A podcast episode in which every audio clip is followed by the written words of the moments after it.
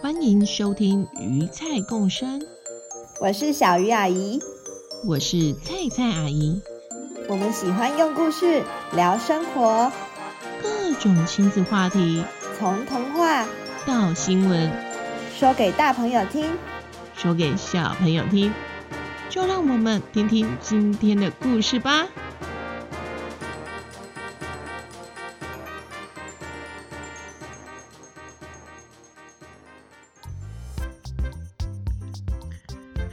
各位大朋友、小朋友好，欢迎来到鱼菜共生，我是菜菜阿姨。大家新年都有吃饱玩够了吗？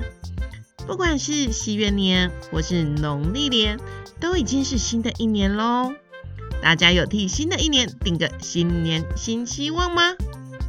在新的一年定个新希望、新挑战或是目标，都挺能激励自己的。但可能有些小朋友不太懂要怎么定新目标，嗯，比如像是学会一项新的事物，或是完成一项困难的任务挑战，都算是新目标哦。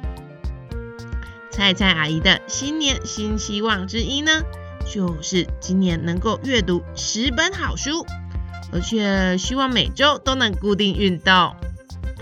我听过一些小朋友的目标，像是。嗯，今年我满十八岁了，我够高了，我要挑战攀树活动。又听过小朋友目标是，我要学会准备早餐给全家吃。或是到了暑假的时候，时常会有小朋友说，暑假我要学会游泳。今年我要国小毕业了，我要爬台湾第一高峰玉山。哇，这些都比较像是国小的小朋友的一些目标跟挑战。那假如你是小小孩、幼稚园的小朋友，也可以定一些简单的目标哦，像是今年我要戒掉抱小贝贝的习惯，或是我今年不要穿尿布了，这些也都是很棒的目标哦。小朋友，你有没有想要挑战的目标呢？假如还没有想出来的朋友，等一下，你可以边听故事边想想你今年的挑战目标哦。菜菜阿姨今天要讲的是个真实的故事，是有关于快一百年前一群探险家勇于冒险前往南极的故事。嗯，在你的想象中，什么样的人可以当探险家呢？是孔武有力的人吗？还是？有着很多知识的人，或者是很懂得野外求生的人呢？嗯，在这一百多年前啊，大概是西元一千九百年到一千九百二十年左右的时候，人类发现了南极的存在，而且呢，挪威、英国这两个国家相继组了探险队。要前往了解这个未知又冰冷危险的地方哦，而且呀、啊，他们不只是为了满足冒险的精神，更是为了科学家的研究呢。当时有个很有名的英国南极探险队队长，叫做罗伯特·史考特，他带着队员们前往未知的南极探险。罗伯特·史考特本身是位海军军官。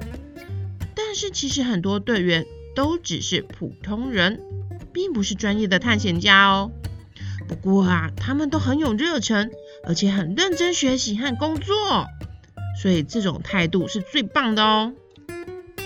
大朋友、小朋友，你们想想看看，一百多年前，嗯，机械设备还不像现在那么的发达，也没有什么高级的保暖工具器材。甚至还没有手电筒，他们要怎么在南极零下负四十到负六十的超低温的环境中进行活动呢？哇，这真的是难以想象的寒冷呢！负四十到负六十度，哦，像今年冬天呢、有好几次的寒流，都冷冷冷冷到低温。平地的低温都到了十度以下了。阿姨出门的时候啊，都要穿发热衣呀、毛衣呀、围巾，加上羽绒外套，包了好几层。但就算是这样子，哦，每次被那个冷风吹到，阿姨都想赶快回家。可是南极耶，南极那么冷的天气，他们到底要怎么穿衣服呢？他们没有像现在的发热衣、防水、防水外套都没有，他们穿什么来保暖呢、啊？嗯，他们以前总共要穿个七层哦，里面要先穿上羊毛内衣。再穿上羊毛底层的保暖衣，头上一定要戴上羊毛帽、围巾，防风的罩衫、防风的长裤，重点是还要很耐穿保暖的靴子。除了靴子，还要有护踝，还有毛皮手套。另外呢，他们去探险的时候，正好是冬天。冬天的南极啊，是处在永夜的情况。永夜是什么意思啊？就是整天太阳都不会升起，哎，没有太阳哎，所以就是整天都暗暗的、暗蒙蒙，就像晚上一样。而且他们又没有手电筒，到底要怎么进行啊？感觉就像在冷冻库里面露营吧。哇，那他们一定要准备好足够的粮食、蜡烛，才能让他们看得见，还稍微暖和一点哦。所以你们来猜猜看。一百多年前的探险员会准备些什么东西呢？他们会要有饼干、干的肉饼、茶叶、蜡烛、酒精灯、冰斧哦，冰的斧头就是冰斧，可以帮助他们平衡，或者遇到太滑或者太陡的地形的时候，可以敲冰斧，让他们避免从冰上滑下来。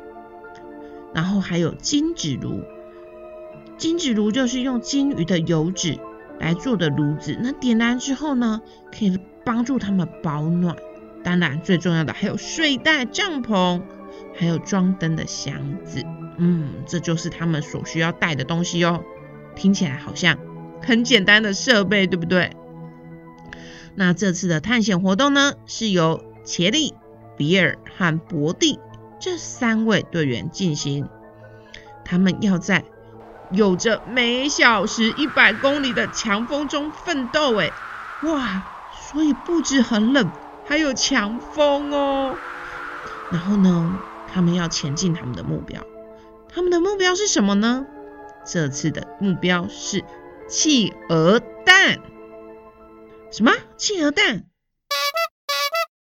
你一定会想说啊，企鹅蛋为什么是企鹅蛋？哦，是为了动物学家的研究，他们而要去寻找国王企鹅的企鹅蛋。好了，他们三位从探险基地出发了。出发时，他们还不知道这将是一趟很糟糕的旅行啊！他们开始在黑暗中控制着雪橇，开启了将近一。百公里左右的路程，你们想想看，一百公里有多远？假如是从台北开始往南开的话，你知道大概是到哪里吗？是到苗栗哦。哇，从台北走到苗栗耶，而且这条路还是没有人走过的路哦，所以他们只能靠着指南针寻找方向。遇到任何紧急状况，都只能看现场反应了。而且呀，一路上可不是平坦的雪地耶，是着有着凹凸不平、崎岖，甚至有冰缝哦。啊啊！前前面有冰缝，快停，快停啊！停停不下来了，要掉进去了！啊啊啊！我的屁股啊！哦，还好雪橇够大，卡着，但。但我的屁股也卡住了，快，快想办法帮我拉出来啊！加油！来，手伸出来，一二，一二。哇，他们好多次掉进深沟和冰缝里，还好幸运的都顺利的爬出，哎，继续往前。有时候他们甚至要将三百公斤左右的装备绑在身上，才能度过很险峻的地形。这时候呢，他们就需要不停的相互打气加油了。好好好好，嗯嗯，好冷。对呀，我的牙齿不停的打颤，我的牙齿断了啦！忍着点，加油，放心，已经冷到你的血一下就会凝固了啦。我们可以做到的，加油加油！嗯，看在你牙齿断了，好可怜。今天我们就奢侈点，把干肉饼还有饼干加一点血水，加热煮成杂菜浓汤吧。好味好味，吃个热的，我觉得我又可以再撑个好几天了。哇！光是想象负五十度，阿姨就开始发抖了，想要把家里所有的棉被都裹在身上，但他们又只能吃那么简单的食物，干肉饼加饼干加水煮成的汤，就叫做奢侈。天哪，这样的生活要过几天呐？他们呢？要走整整三个星期，三个星期中不时的会啊掉进深沟，不时的会好冷好冷好冷，互相加油。哇，就经过了这三星期，他们终于到达了企鹅群了。耶，企鹅是国王企鹅啊！我们终于到了啊！啊！不要来啄我的屁股啦！哎呦！哎，快来做正事，不要再跟企鹅玩了啦！来找找看，那些企鹅蛋里面有胚胎吧？啊，我没有玩，我哪有玩？是企鹅要咬我屁股啊！哇，他们要收集企鹅蛋，而且还是要有胚胎的企鹅蛋哦。所以不容易耶，他们要拿着蛋，在微弱的灯光下一个一个照，才能去确认有没有胚胎。还好，他们终于收集到了几颗有胚胎的企鹅蛋，看似任务就要达成了，但可别忘了，他们还有回程呢，回程一样要走三个星期。一样很险峻的天气和地形，果然事情没那么顺利。他们走啊走，走啊走，没多久就遇到大灾难了，来了一场暴风雪。嗯，而这个强风呢，吹啊吹，吹啊吹。是没有把他们给吹走，但是把他们最重要的东西，也就是帐篷给吹走了。糟了糟了，没有帐篷可以抵挡强风，抵挡下雪，让他们在里面休息。他们是要在南极变成冷冻冰棒棍的吗？而且要有帐篷，他们才有办法点蜡烛啊。他们才有办法保温呢、啊，没办法保温点蜡烛，有办法活下去吗？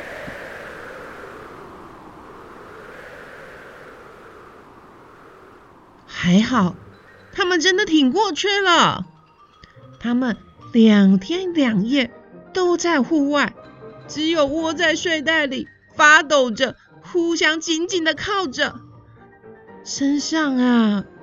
都覆盖着一层雪了，但他们撑过去了。当他们三个人呐、啊，真的是以为自己差点就要死掉了，能够撑过去，让他们觉得自己像是重生了一般呢。暴风雪也终于停了，他们赶快去寻找他们的帐篷。我们赶快去找帐篷吧。不然没办法再继续在这个天然冷冻库里继续睡觉了。可是之前风那么大，应该已经被吹到大海里了吧？没希望了啦！不会的，一定找得到。我们再来找找看。哦，还好，很幸运的，他们在一公里外的岩石缝里找到他们的帐篷了。啊，太好了！我们我们可以活下去了！快快快！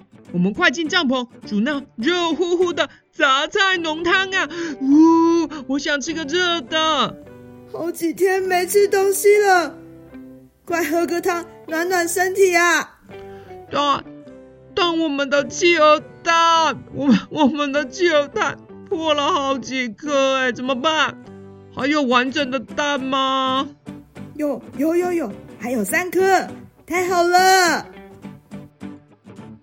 还好，接下来的路程十分的顺利。他们努力的走着，拉着雪橇，回到了基地，并且后来将这三颗企鹅蛋带回到英国给科学家研究。现在还有一颗在英国伦敦的自然史博物馆里面哦。听完了这个南极探险故事。有没有觉得他们超级勇敢呢？以坚持不畏惧的态度去克服种种的困难，在生死关头时，三人互相扶持打气，真的是非常令人感动哎！听完啊，你们心中有没有兴起一种哦，好想要完成什么事情的那种感动呢？假如啊，你有愿意分享给阿姨们听。可以到鱼菜共生的 FB 粉丝专页留言给我们哦。而这本南极探险故事是从一本书改编的哦。这本书叫做《去冒险吧！二十个平凡冒险家的超酷旅程》，作者是阿拉斯泰尔·亨弗瑞斯与凯文·华德，由大家出版社出版。这本书选了二十个不同国家、不同年代的冒险国家的故事，有的横越了沙漠，有的单独飞越了大西洋，有的到深海探险呢。这里头啊，是以插画、文字一些些的漫画呈现的，很适合中高年级的小朋友阅读哦，也很适合亲子共读。相信啊，看完之后会有一种热血沸腾、充满活力能量的感受，让你想要去做点新的目标、新的探险、新的挑战。有兴趣的朋友可以找来阅读看看哦。今天的节目就到这边结束了。喜欢我们故事的朋友们，记得订阅哦，还有分享给你们的好朋友。当然，想要赞助我们的朋友们。也可以当做是过年给我们一个小红包哦，下次见，拜拜。最后，我们感谢小圈圈的支持。小圈圈不只是一个电子联络簿，透过平台让家长再忙也能关注小朋友每天讯息，同时吸收育儿知识和报名亲子活动。欢迎到小圈圈电子联络部 FB 了解详情哦。